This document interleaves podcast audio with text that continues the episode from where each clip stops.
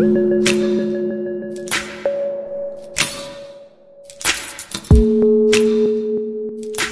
étincelles pour changer le monde. Le podcast de l'innovation.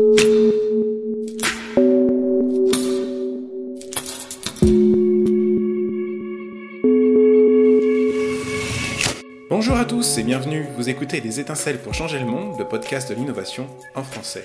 Je suis François et aujourd'hui nous allons parler d'un grand pan dans l'histoire de l'innovation, à savoir l'invention, la création de l'idée ou du concept qui va changer la donne. En effet, si je parle d'innovation, la première image qui pourrait venir à l'esprit, c'est la nouveauté, la chose qui n'a pas existé avant et qui change tout.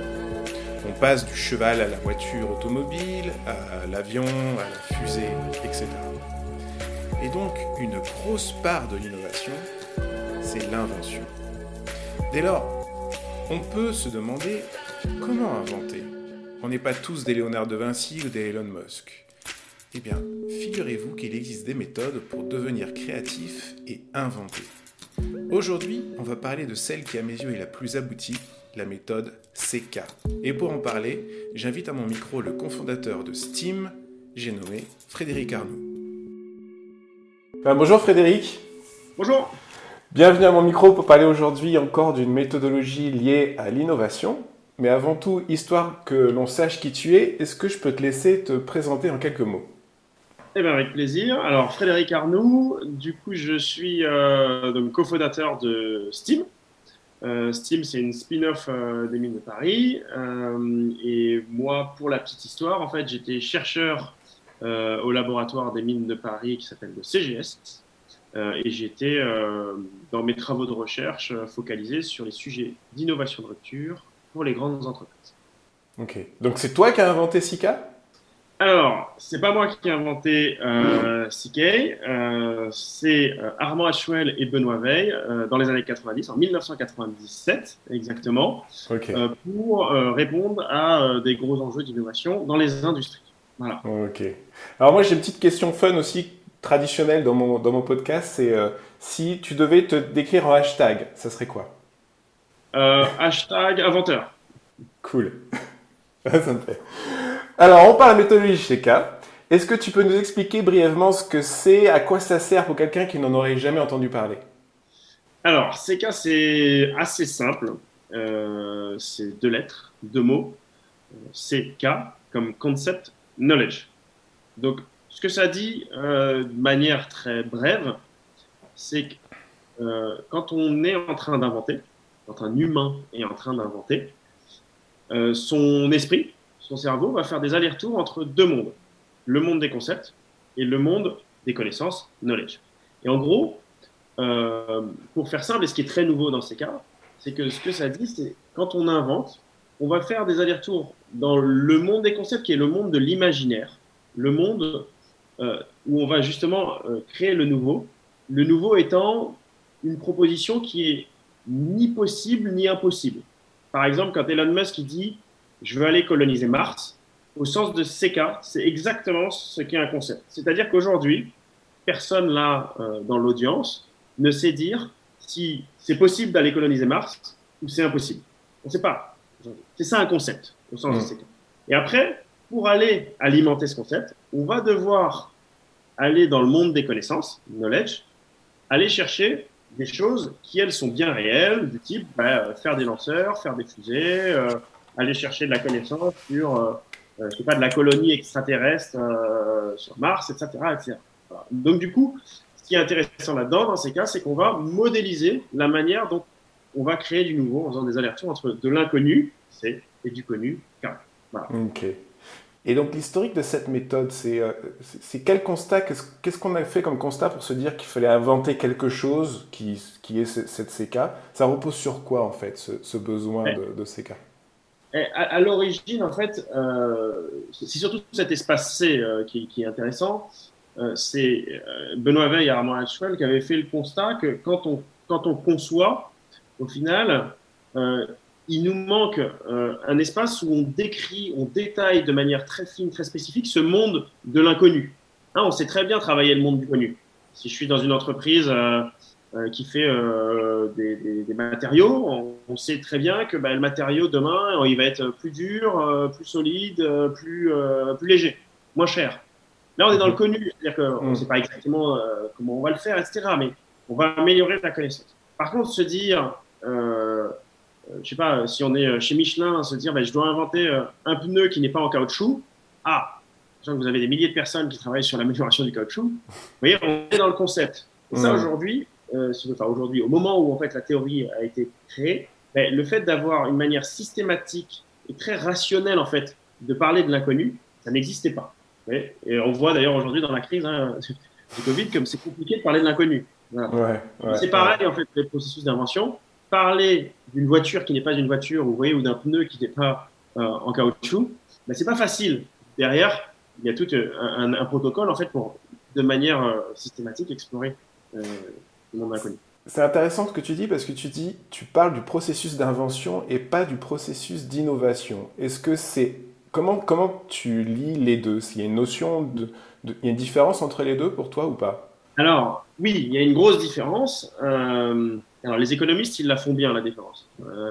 un économiste, d'ailleurs, il lit les deux, ils disent bah, une invention, euh, enfin pardon, une innovation, c'est une invention qui a, trouvé son marché. Ça, c'est le, modèle très classique. Mmh, c'est vieux mmh. comme le monde du XXe siècle. Les économistes disaient déjà ça. Mais, mais c'est pas intéressant, en fait, comme définition. Euh, ce qui est intéressant, plutôt, quand je parle de processus d'invention, c'est comment un individu ou un groupe d'individus arrive à imaginer, créer quelque chose de nouveau. Voilà.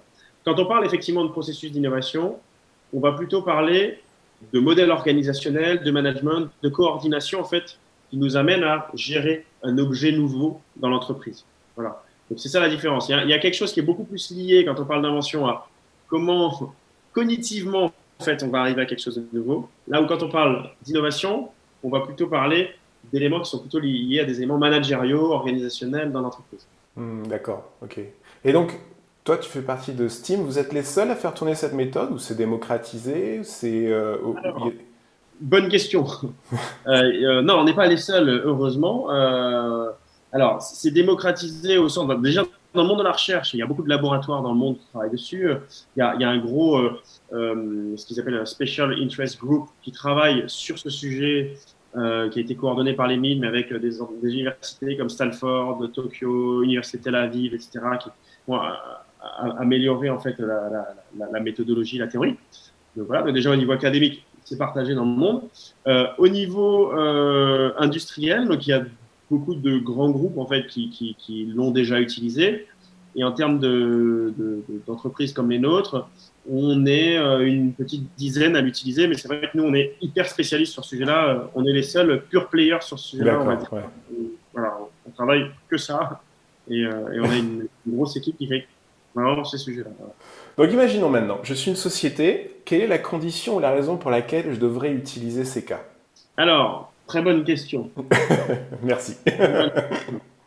Euh, alors, dans quel cas on l'utilise? Parce qu'effectivement, c'est une bonne question parce que je, dis souvent, euh, je, je, fais, je, suis assez peu dogmatique sur les méthodes d'innovation et, et, j'aime bien euh, dire euh, à chaque méthode son bon sujet. Et une bonne méthode, c'est une méthode qui a été appliquée sur un bon sujet. Tout à fait.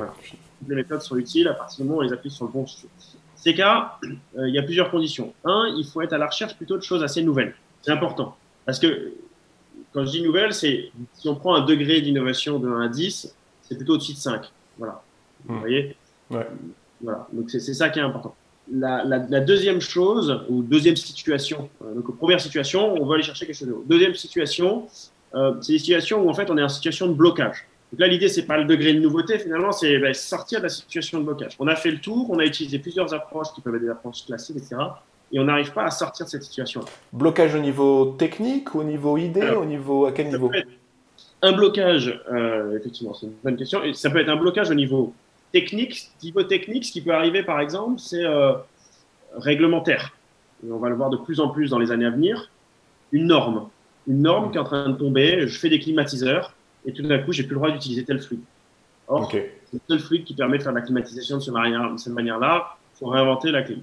Euh, je suis une entreprise de l'aéronautique et tout d'un coup, j'ai des normes qui m'imposent de faire euh, moins 80% de consommation. Mmh. Voilà.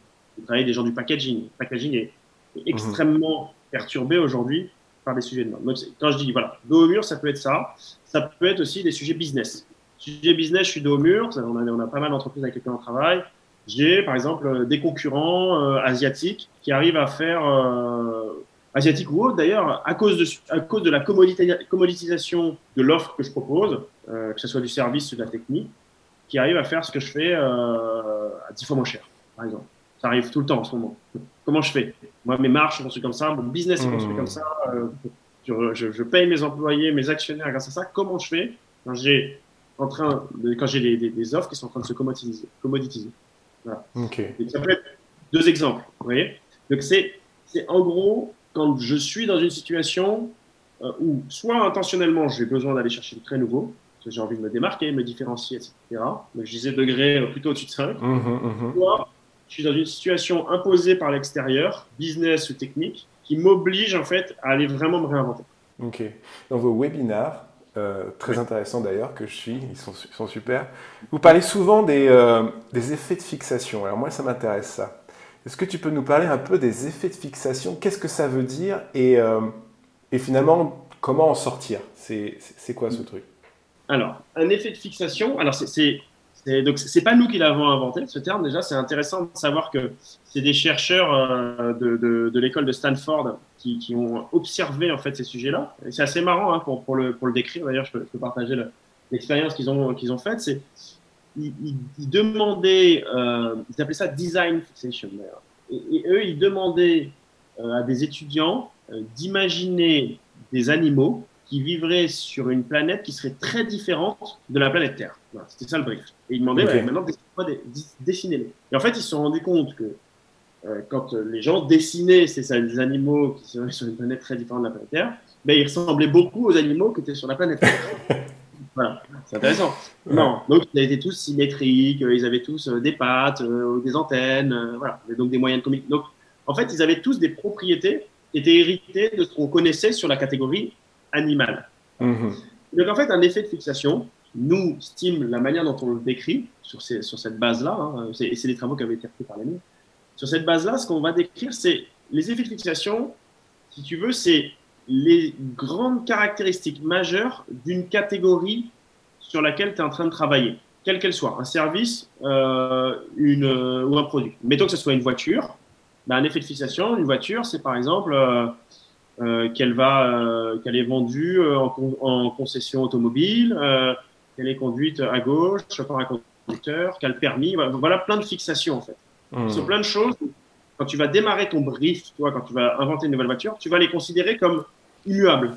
On ne peut pas toucher. Tu vas hmm. toucher qu'une voiture roule sur la route. Jamais tu, un ingénieur chez Renault va jamais s'autoriser à, à, repenser ça.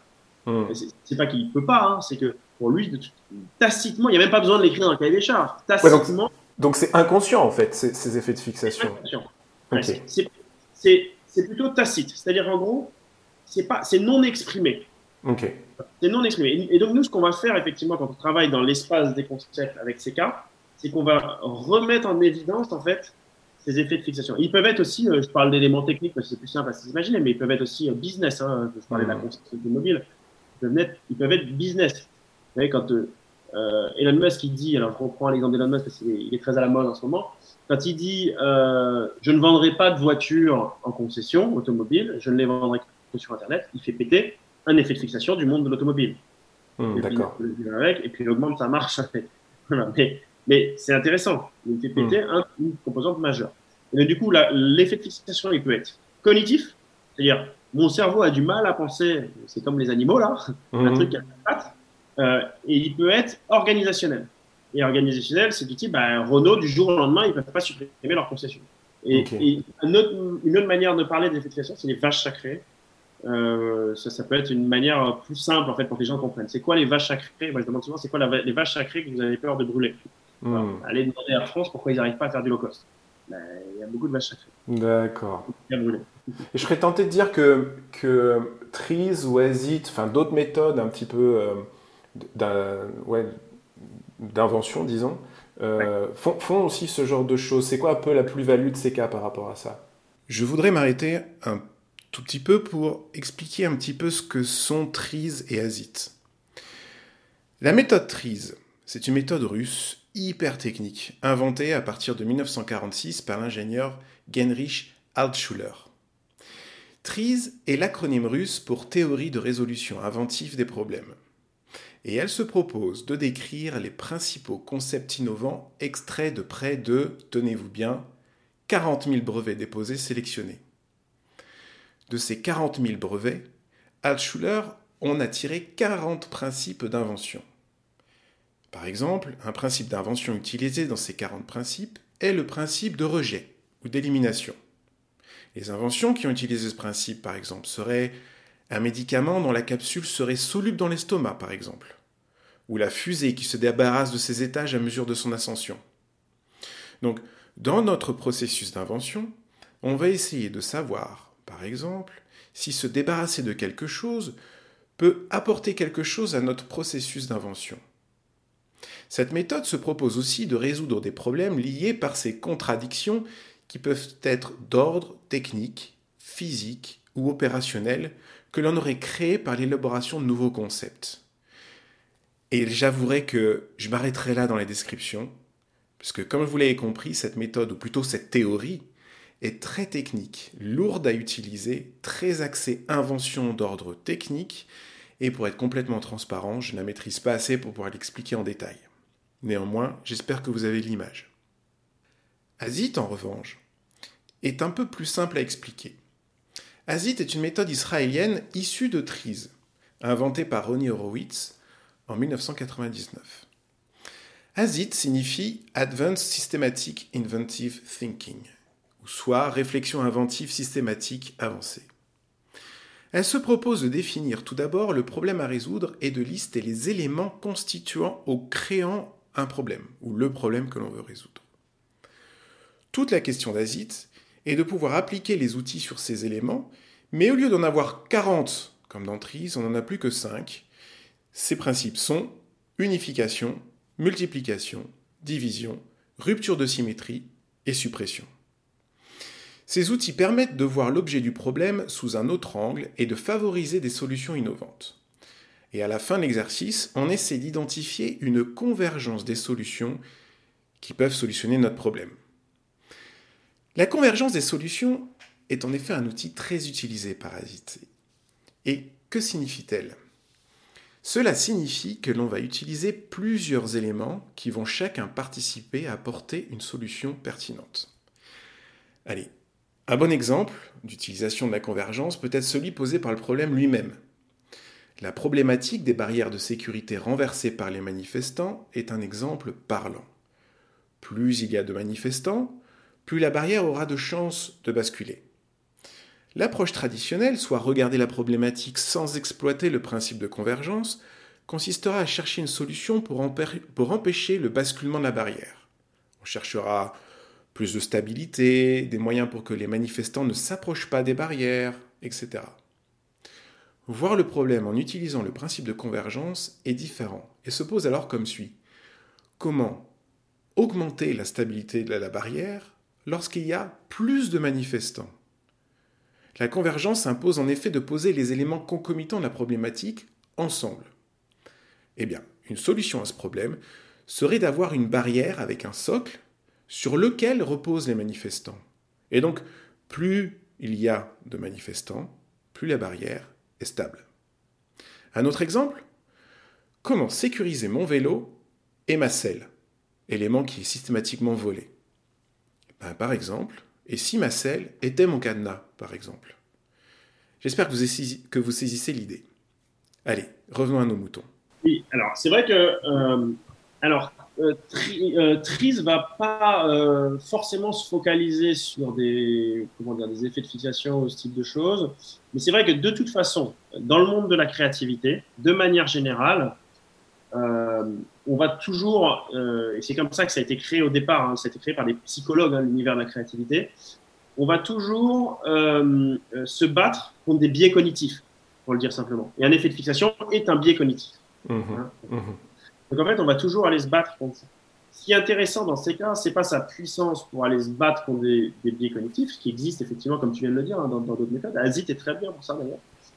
Euh, ce qui va être intéressant dans cas, c'est représenter dans le monde des concepts l'ensemble des possibles. C'est ça la grosse puissance. On va s'obliger à aller représenter l'ensemble des possibles sur plein de caractéristiques.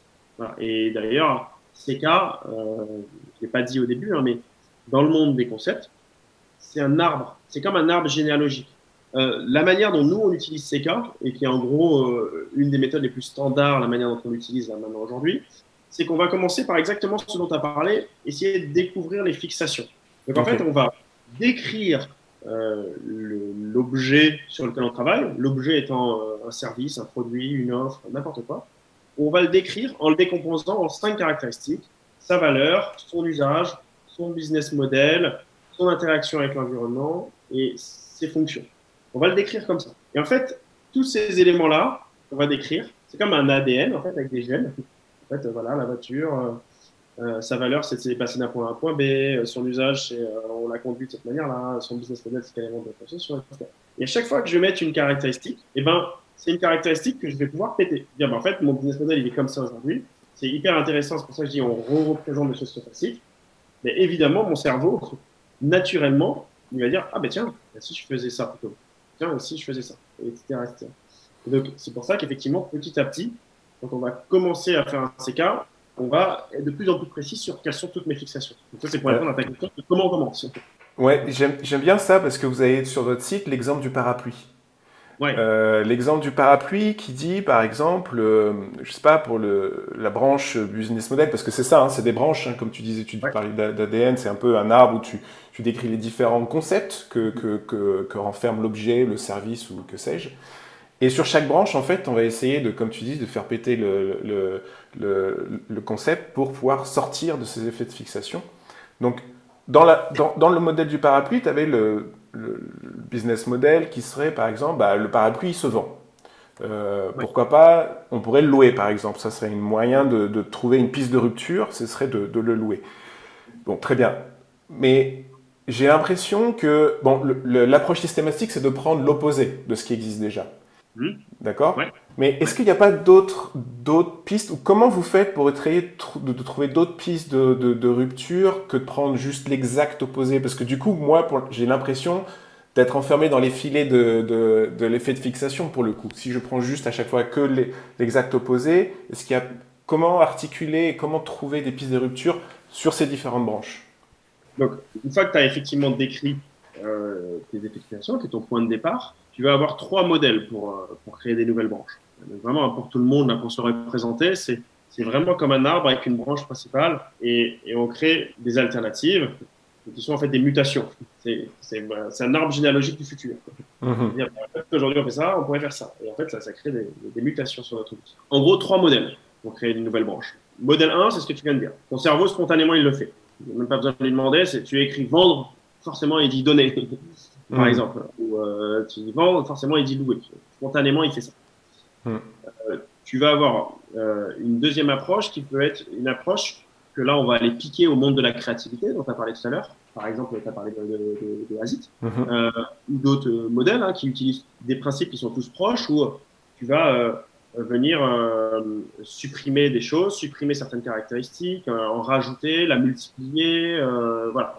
Tu, vas utiliser plein de petits mécanismes qui existent dans le monde de la créativité qui permettent, en gros, que ça sert, ça sert à quoi hein, De faire réfléchir à ton cerveau à autre chose pour ajouter des alternatives. Ça, c'est intéressant, c'est assez puissant, mais c'est pour ça que beaucoup de méthodes de, créativité, on, le voit en couple, c'est que tu as une efficacité. Mmh. Ton cerveau, il génère plein de trucs. Mais souvent, ça sert ça, ça, ça, ça, ça, sert à générer des choses nouvelles, mais euh, ça te limite. Mm-hmm. Troisième alternative pour pouvoir aller chercher des, nouveautés, c'est augmenter ta base de connaissances. C'est là la connaissance internet. Quand tu es en face du business model, tu vas te poser la question de quelle exploration, quel type de nouveau business je peux aller chercher dans le monde des connaissances pour enrichir ma capacité à moi à faire du nouveau. Mm-hmm. Je montre le business model d'Airbnb tu es en, train de travailler, euh, je sais pas moi, dans le monde des voitures, ton cerveau, il va mécaniquement aller chercher l'attribut d'Airbnb qui, te sert et le mettre en face. non, on dit, ah, mais tiens, si on faisait en fait de la location de voiture comme Airbnb, et comme Airbnb étant de particulier à particulier, qu'est-ce que ça peut vouloir dire? Et donc, du coup, ce qui est intéressant là-dedans, et qui est la grosse puissance de ces cas par rapport à plein de méthodes, c'est pour ça que je dis attention, il faut l'utiliser quand on veut aller chercher de nouveau, parce que si on ne veut pas aller chercher du très nouveau, les méthodes de créativité suffisent. La grosse puissance de ces cas, pour tout ça, c'est que ce que ça dit, c'est plus je vais augmenter ma base de connaissances, plus je vais augmenter mon potentiel à faire du nouveau. Mon exemple sur Airbnb, que j'ai donné comme exemple très simple, hein, mais qui, illustre ce qu'on ce qu'on va aller chercher. Évidemment ça y est, maintenant les gens ont déjà fait le lien entre la bagnole et Airbnb.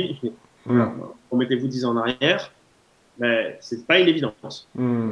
Et, comment tu sources des solutions d'autres domaines, enfin de, de, de, la connaissance générale? Comment tu les identifies comme étant potentiellement applicables? Par exemple, tu, tu, tu parlais d'Airbnb pour les voitures. Parce qu'on est toujours bloqué dans ce qu'on connaît de toute façon. Donc, euh, on va pas inventer quelque chose qu'on ne connaît pas. Donc, comment on fait? Est-ce qu'il y a un moyen pour essayer de se libérer de ce qu'on connaît? Pour s'ouvrir ou, voir d'autres choses? Donc, nous, on va avoir en fait un set de questions auxquelles il va falloir répondre pour s'assurer qu'on qu'on va bien chercher des choses qui sont assez loin pour qu'elles soient originales, mais pas non plus euh, euh, complètement déconnecté du, sujet qu'on veut travailler. Parce que des fois, on peut avoir aussi un manque d'efficacité. On ne peut pas aller chercher toutes les connaissances du monde et puis juste de manière aléatoire dire et ça, et ça, et ça. Donc en fait, il y a un curseur, et là, c'est avec un set de questions, mais plus notre expérience, hmm. euh, qui fait qu'on va aller chercher la connaissance qui va être assez loin pour aller se débloquer, mais pas trop euh, déconnectée pour qu'elle soit utile. Et ça, c'est un jeu qui est assez fin. Ouais.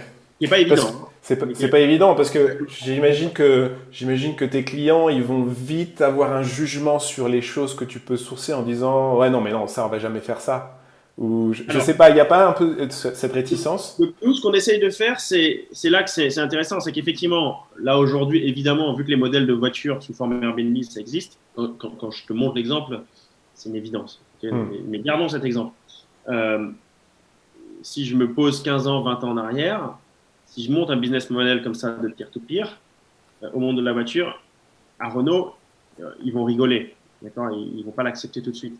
Hmm. Ce qui n'est pas important qu'ils rigolent. En général, quand ça rigole, c'est un indicateur d'originalité. C'est pas important. Ce qui est intéressant, c'est comment tu vas faire toi pour faire en sorte qu'ils s'approprient cette connaissance. Et donc, du coup, ce qui est intéressant, c'est isoler à l'intérieur de Airbnb la caractéristique qui semble intéressante. Si tu dis juste Airbnb comme ça, je remets 15 ans en arrière, mhm. euh, ça va être dur à s'approprier. Mais si tu dis, bah, écoutez, dans Airbnb, il y a cette propriété-là qui est intéressante, et moi, je vais vous forcer à générer des concepts dans le monde de l'automobile avec cette propriété-là, qui est la propriété peer-to-peer, que je veux que vous utilisez dans l'automobile. Qu'est-ce que vous pouvez faire? Ça, c'est l'élément qui va être intéressant. Et l'autre élément pour aider à cette appropriation, c'est de reformuler. En fait, mhm. tu vas leur faire une phrase, dire, bah, tiens, et si votre voiture, elle en est comme ça, avec le modèle de Airbnb, qui est qui a la caractéristique qui est peer-to-peer de cette manière. Hmm. Et en faisant ça, en fait, tu vas euh, réussir à débloquer. Après, tu as toujours des groupes euh, qui sont pas sympas. Hein. Mais c'est ça que j'ai l'impression, parce que dans les groupes, il y a toujours. Euh, ils, sont, ils ont une façon de fonctionner qui, qui fonctionne, on va dire, même s'ils ont hmm. des problèmes. Et donc, il y, a forcément des réticences, au moins dans un groupe, ou ne serait-ce qu'au niveau des décideurs en plus. Euh, des gens qui disent non mais on va on va jamais regarder ça ou qui s'interdisent un peu de créativité parce qu'on sait très bien que euh, le, le, le, génie est le, est le, est le cousin du, du fou euh, et, et, c'est comment tu t'arrives un peu à, à, faire la limite entre les deux de marcher sur la ligne de crête sans, sans tomber dans dans des choses qui soient rejetées quoi ça rejoint ta question tout à l'heure qui, qui, qui, était très bonne qui était de dire quand est-ce qu'on utilise ces cas Hmm. Euh, c'est hyper important. D'ailleurs, aujourd'hui, nous, on ne démarre jamais un CK avec une entreprise sans faire un diagnostic de leur situation, une espèce de due diligence de où ils en sont sur les sujets d'innovation. Hmm. Pourquoi? Parce que sinon, le risque dont tu parles là, il est très grand. Il y a deux risques. Hein. Il y a un risque qui est soit qu'effectivement, les gens restreignent un petit peu le, champ des possibles, en disant hmm. ah, mais non, on a peur, on ne va pas y aller, etc. Soit, deuxième risque, euh, qui est que, ben, en fait, les gens finalement arrivent à la fin du processus et ont l'impression en fait qu'ils ont déjà eu l'idée ou qu'ils ont déjà fait ouais on l'avait déjà on oui mais on pouvait le faire sans etc. Mmh. Pour éviter le premier là dont tu parles, ce qui est assez euh, euh, finalement euh, facile à faire au départ, rappeler tout au, tout, le long, c'est d'essayer de reclarifier pourquoi ils veulent faire ça. Qu'est-ce qu'ils cherchent? Quel est le degré de nouveauté qu'ils veulent? Pourquoi ils veulent un degré de nouveauté important? À quoi ils veulent répondre, etc. Et hmm. plus on est précis là-dessus, plus on peut leur rappeler derrière. Hmm. Parce que mettons que on travaille en ce moment euh, une boîte dans le monde du processing, et voilà, on a, ça, on a un directeur qui nous dit oui, mais moi, euh, ça c'est un peu loin, etc. en fait, ce qui est intéressant de rappeler, c'est de dire, ben, un peu comme dans, le monde du jeu. En gros, ben, le, niveau de risque est souvent corrélé au, potentiel de gain derrière. Et si mmh. derrière, en fait, euh, finalement, on veut prendre un risque comme ça, effectivement, euh, ne faut pas s'attendre à avoir des gains en termes de performance, euh, de nouveautés, de différenciation qui sont comme ça. Mmh. Voilà. Et vice versa. Donc en fait, ce qu'il faut, c'est ce qu'on fait nous, c'est on les rassure en leur proposant des choses qui sont attrapables avec un niveau de risque limité. On leur rappelle leurs objectifs qui sont très ambitieux, sinon ils ne seraient pas venus nous voir. Et on leur dit si vous voulez les atteindre, celui-là il est intéressant juste pour vous donner confiance, mais il ne le permettra pas. Nous, on vous pousse dans ce champ-là où le risque est plus important, mais par contre, euh, vous pourrez atteindre vos objectifs. Donc, toujours, hyper important, l'ambition, objectif. Pourquoi on mmh. fait ça? Pourquoi on fait ça? Quelle est votre ambition? Et le rappeler tout le temps, tout le temps, tout le temps, tout le temps. Mmh, voilà. Et si jamais au départ, vous ne sentez pas que le niveau d'ambition est assez grand pour que ça les oblige à sauter de la mmh. plateforme, c'est l'exemple de cas, euh, ils ne le feront jamais. Ouais. C'est pas la peine de démarrer en fait. Si on sent pas ça, ne démarre même pas. Et après, on leur rappelle plus tard. et donc, quand tu trouves, quand tu, vous naviguez entre les espaces concept et les espaces savoir, euh, sur, ces, sur ces différentes branches de l'arbre, euh, mais vous devez avoir à la fin une pléthore de différentes options ouais. euh, qui sont tous plus ou moins réalisables en fonction du degré de maturation de, de l'entreprise vis-à-vis des concepts qui sont du coup inventés. Euh, Qu'est-ce qu'on fait? On les teste tous? Comment tu les priorises? Comment, tu... Parce que du coup, tu as, plein de, prototypes ou de concepts dans les bras. Qu'est-ce que tu fais? Ouais. Alors déjà, bon, première question, c'est quand est-ce qu'on s'arrête? Un arbre, c'est ça. fini. Donc, euh, nous, ce qu'on dit, c'est, euh, et c'est pas, on l'a pas inventé, hein, c'est, ce qui se dit dans le monde de, la conception. C'est, Herbert Simon d'ailleurs qui dit ça. Satisfying solution. En gros, tu t'arrêtes quand tu as une solution qui est satisfaisante c'est intéressant déjà euh, de te voir comme ça. Il n'y a pas de solution parfaite. A une hmm. solution qui est satisfaisante. Donc, par rapport à ton ambition de départ et ton objectif de départ, à quel moment ben, tu sens que tu as un potentiel de valeur, mmh. quel que soit, euh, qui te semble satisfaisant. Là, tu t'arrêtes. Tu arrêtes d'ouvrir des branches dans tous les sens. Euh, à la voiture peer-to-peer, ben, par rapport à mon ambition de différenciation, je considère que Aujourd'hui, c'est pas du tout original, hein, d'accord. Mais je reviens non, non, mais, non, mais ça fait du sens. Comme ça, on se comprend. Euh, la voiture P2P, ben, par rapport à mon enjeu, mon business, etc., ben, je considère que c'est satisfaisant. Voilà. Bon, maintenant, effectivement, c'est ben, j'ai ça, et j'en ai six autres solutions donc, sur laquelle je me focalise au départ. Euh, derrière, donc, il y a une méthode qui peut être, enfin, un modèle qui peut être l'enjeu est énorme, euh, je les teste toutes. Donc, ça, mmh. c'est je sais pas, en période Covid, on lance tout. voilà. Je parle pour le gouvernement. Hein. Ouais, ouais. Malheureusement, mais ils, auraient, ils auraient dû faire du CK d'ailleurs. Hein. Ils n'ont pas, ouais. pas, fait de CK eux. On en a fait un petit peu à un moment. Ah ouais? Avec le gouvernement. Ouais, ouais. On en a fait un petit peu euh, sur des sujets, euh, sur des solutions numériques. Et euh, sur, sur haute, haute partie, c'est.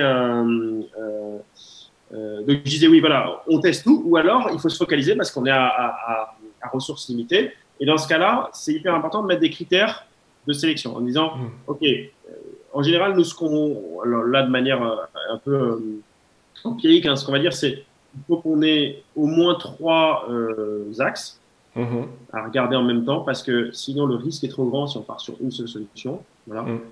Et pareil, il ne faut pas en avoir beaucoup plus que cinq. Donc, en gros, en général, on pousse plutôt trois axes pour bien répartir l'effort. Et après, on va les pousser sur des caractéristiques qui sont importantes pour l'entreprise. En disant, regardez, là, vous explorez des choses un peu nouvelles sur le service, sur le business, c'est important de le pousser ici. Voilà ce que ça va vous apprendre. Voilà ce qui est intéressant. Donc, est-ce qu'on est lié aux objectifs qui sont euh, définis au départ?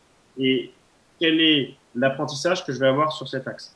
Pourquoi c'est important de se focaliser sur quel est l'apprentissage que je vais avoir? Et si l'apprentissage, il nous semble intéressant, c'est que vu que j'ai beaucoup de chances de me planter parce que c'est nouveau, mmh. eh ben, c'est important de se dire qu'est-ce que je vais capitaliser? Et ce que je capitalise, bah, c'est ce que j'apprends. Hmm. Oui, voilà, donc en fait, la, la, la, fin d'un CK, c'est quoi? C'est quand on a ce. Ça. Un nombre de. C'est ça. Donc après, il faut les valider. Ça reste des idées qu'il faut valider avec un utilisateur ou valider avec un plan financier ou que sais-je. Nous, le CK, effectivement, il va s'arrêter quand j'ai ouvert des, des, axes nouveaux. Sur ces axes, je suis redescendu sur des branches un petit peu plus fines pour arriver à des proposition de solution qui me semble satisfaisante. Et à ce moment-là, je vais effectivement partir sur des approches, des méthodes qui vont être euh, des méthodes qui vont être euh, issues du monde de l'expérience euh, plus classique dans le monde entrepreneurial ou mmh. l'innovation, qui peuvent être, je sais pas, le lean startup, les modèles de prototypage qu'on peut avoir dans le design thinking, etc., etc. Donc là, derrière, nous, on va venir coupler avec des approches pour, pour, faire du test. Donc on a inventé les nôtres, mais je veux dire, il y en a plein qui sont très, très intéressantes et très mmh. bien, qui sont plus dans le monde de l'INO et, et du Donc, ouais, on s'arrête quand on a un axe nouveau, donc ma voiture avec un modèle de vente peer-to-peer. Mhm. La solution, c'est peer-to-peer, entre entreprises et dans les salariés, avec des salariés de tel type 1 euh, et des voitures qui sont de tel type. Donc, je descends à des, éléments un peu, un, peu, techniques. Et à ce moment-là, boum, je m'arrête. Là, il faut aller tester. Hmm. Je fais une petite pause ici pour résumer la méthode CK. On a donc, vous l'avez compris, deux espaces. L'espace C qui est celui des concepts et l'espace K qui est celui du savoir. Dans l'espace des concepts, on va détailler les concepts de l'objet de départ. Prenons un exemple concret qui est d'ailleurs détaillé par Steam sur leur site, l'exemple du parapluie. On va détailler ces concepts comme suit. Donc retenez l'acronyme VUBIF. V comme valeur. La valeur du parapluie, c'est quoi? C'est d'éviter de se mouiller. U comme usage. L'usage du parapluie, c'est pour un usage régulier. B, comme business model, le parapluie est aujourd'hui vendu à l'utilisateur.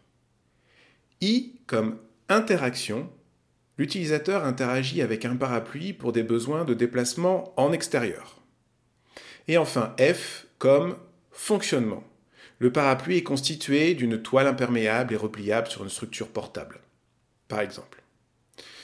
Maintenant, on a ces concepts, on va chercher des pistes de rupture. Alors, on va chercher des pistes de rupture sur, par exemple, l'interaction. Alors, je rappelle, l'interaction du parapluie, c'est pour des besoins de déplacement en extérieur. Et une piste de rupture qu'on peut proposer, c'est bah, pour des déplacements couverts ou de moindre pluie.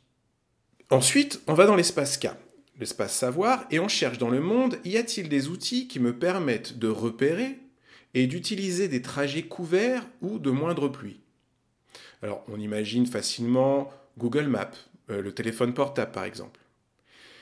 L'espace savoir nous a aidé à identifier l'usage d'une application qui aurait identifié les abris sous lesquels on pourrait se déplacer dans une ville via une appli.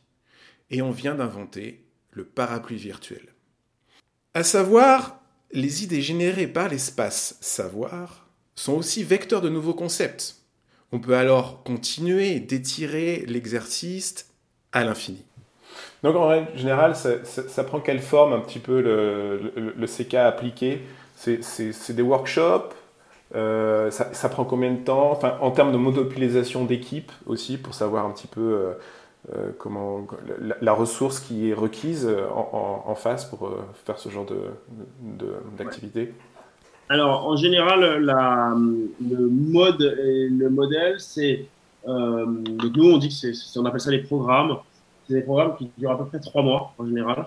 Mhm. J'enlève l'expérimentation, hein, qui sont les phases dont on vient de parler après. Vraiment, le CK pur, c'est trois mois.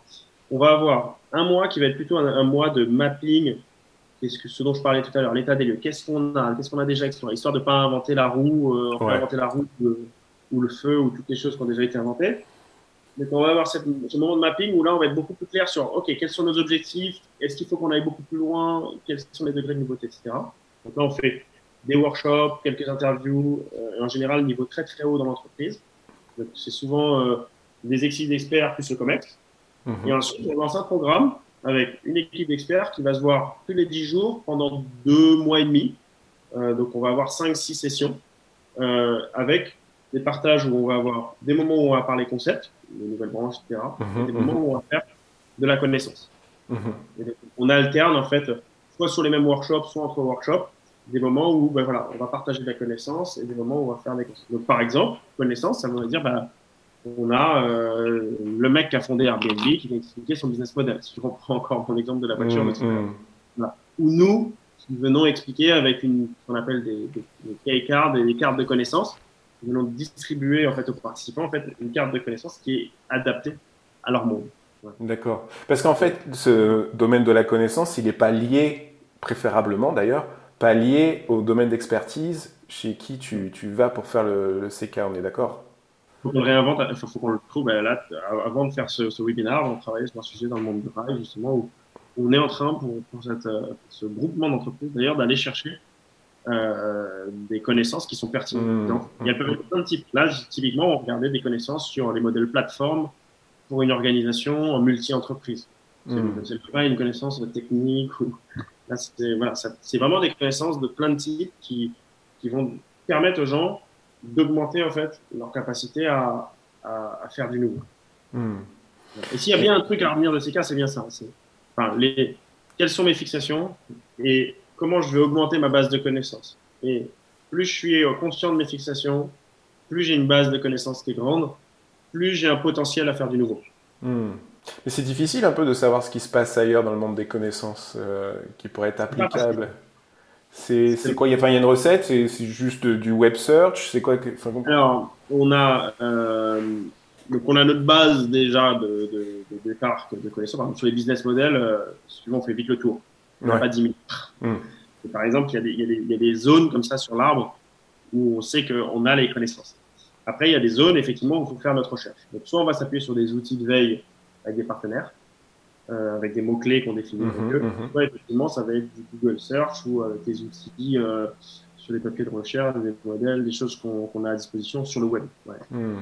Forcément, aujourd'hui, c'est exclusivement en passant par le web et, et nos réseaux euh, respectifs entre l'entreprise avec laquelle on travaille et nous, puisque tout le monde est connecté en fait à un réseau de laboratoires, d'industriels, etc., qui, qui, vont pouvoir aussi alimenter tout ça.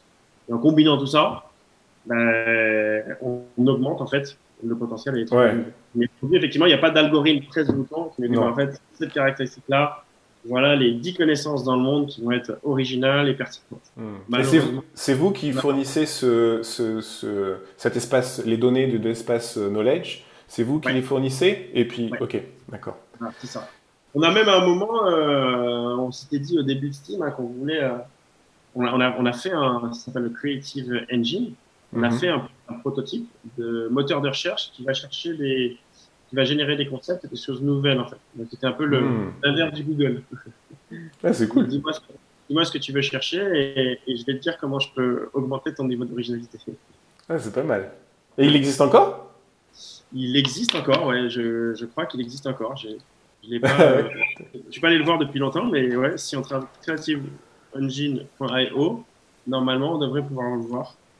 Euh, voilà. Donc euh, ça devrait exister. Je suis en train de le taper là pour voir. Ouais, il existe encore. Creative-engine.io. Ah, cool. Bah, je vais regarder. Hein. Je vais regarder ouais. ça alors. C'est quoi les pièges à éviter un peu dans ces cas?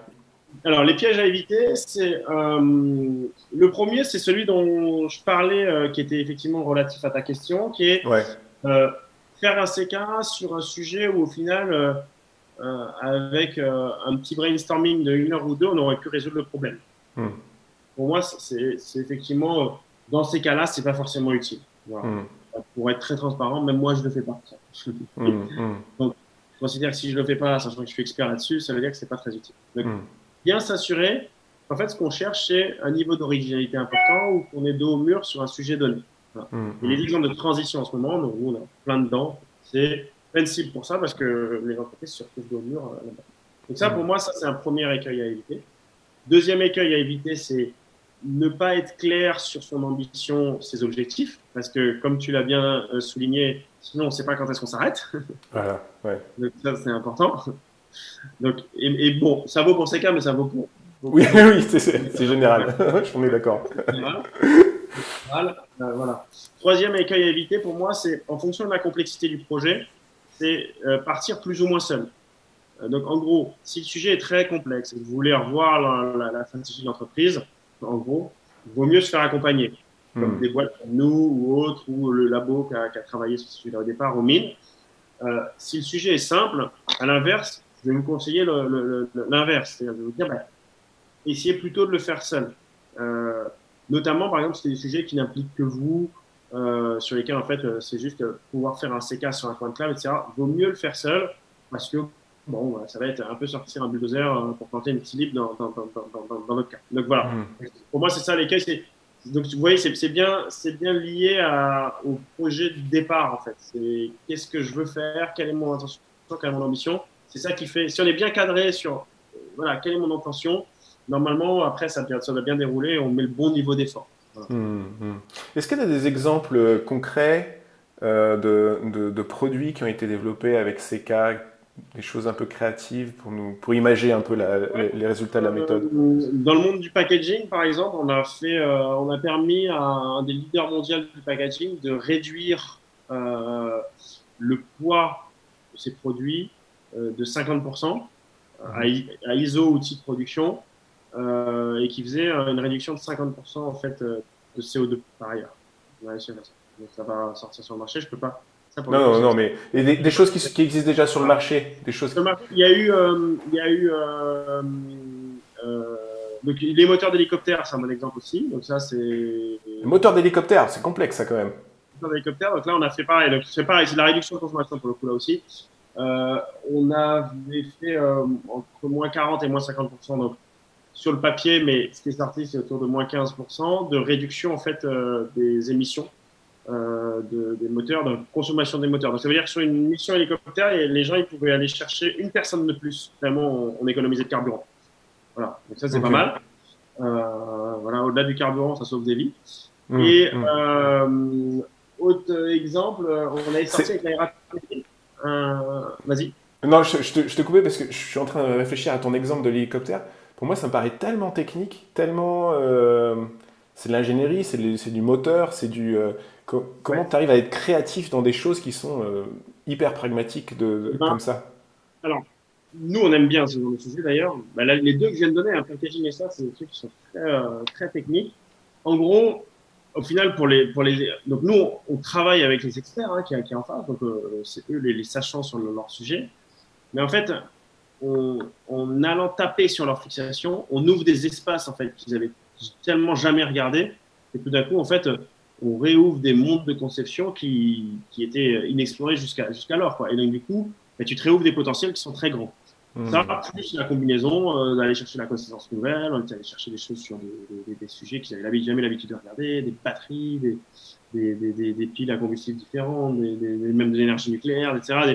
et des modèles de management de la mission. Ils ont appris en fait comment fonctionnaient les hélicoptères, sachant que c'était des fournisseurs de moteurs, ils ne savaient pas vraiment comment fonctionner donc en fait, tu vas chercher, tu vas étendre ton champ de connaissances à tel point que tout d'un coup, ben, tu réouvres des domaines que tu n'avais pas au départ.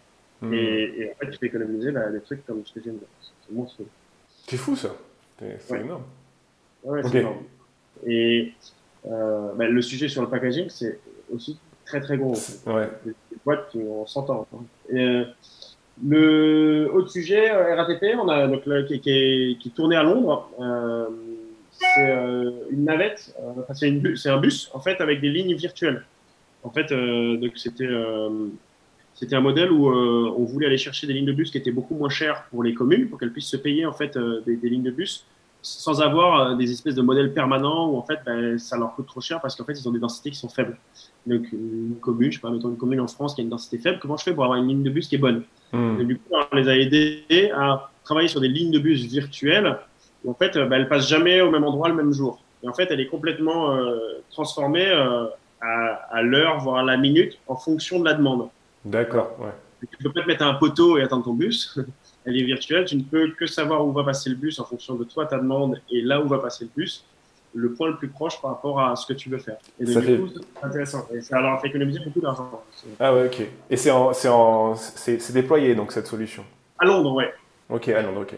Un exemple très détaillé de ces cas en action est bien illustré dans un article que je vous mettrai en commentaire. C'est l'exemple de la nouvelle Citroën AMI. AMI. Et rien que la lecture de l'article vous détaille bien le fonctionnement de ces cas appliqués à la réinvention de la voiture citadine. On y voit euh, les voies explorées et celles qui n'ont pas été explorées. Le résultat de ces cas sur la réinvention de la voiture citadine, en tout cas dans le cas de cette Citroën AMI, est le suivant. On a donc une voiture deux places, qui se conduit sans permis dès 14 ans. On achète comme un téléphone sur un abonnement ou loué à la demande. Pour rentabiliser les coûts de production, elle est disponible en une seule couleur et personnalisable à moindre coût par des stickers. Elle a des portes aussi à l'ouverture asymétrique pour fabriquer un seul modèle de porte. Et donc, oui, une porte s'ouvre normalement et l'autre est antagoniste. Elle est vendue chez la FNAC ou chez Darty, donc chez des revendeurs qui n'ont pas l'habitude de vendre des voitures. Et ces services GPS, etc., se trouvent non pas dans la voiture, mais sur votre téléphone à docker dans l'habitacle. Elle n'a pas non plus de coffre. Euh, elle passe partout et surtout, elle peut se garer partout. Elle n'occupe qu'une demi-place. Bref, une petite révolution silencieuse dans le monde de l'automobile. Eh ben super, euh, écoute, je pense qu'on a un peu fait le tour, en tout cas de mon côté, de, la méthodologie. Est-ce que tu aurais une, actualité à partager Quelque chose que tu voudrais... Euh, Alors, actualité à partager, nous, chez nous, c'est euh, effectivement, j'en ai un petit peu parlé là, c'est aujourd'hui Steam est en train de réorienter beaucoup en fait donc ses activités autour des grands sujets de transition. Euh, donc transition environnementale. Et donc aujourd'hui, euh, la méthode CK, on l'utilise de plus en plus euh, sur des sujets. Donc l'exemple du packaging en était un, les moteurs aussi. Mhm. là, on a trois sujets en cours sur des sujets, des domaines de, de, transition environnementale. Et donc aujourd'hui, on va avoir une, une, activité qui va être de plus orientée sur l'innovation de rupture pour la transition. Voilà. Et donc CK mhm. l'innovation de rupture. Là, on l'oriente de plus en plus là-dessus. Et on a pas mal de webinaires aussi d'ailleurs euh, sur notre site qu'on a, on a, travaillé sur ces sujets-là, qui peuvent être intéressants pour les gens qui sont intéressés euh, à la fois par l'innovation de rupture, mais aussi pour euh, des sujets de transition. Mm-hmm. Cool. Eh ben merci Frédéric. Eh ben merci, merci à toi. Et à bientôt. À bientôt. Un énorme merci à toi Frédéric et bon vent à Steam. Les nouvelles régulations dont les entreprises vont devoir faire face à cause du changement climatique ou les normes sanitaires en place, etc., sont autant de bonnes raisons pour ces cas d'être sollicités. Et donc je vous souhaite beaucoup de belles missions. Quant à nous, nous nous quittons pour aujourd'hui. Ma production a diminué en rythme, mais sont maintenues. Alors d'ici le prochain, n'oubliez pas, innovez, mais restez vous-même.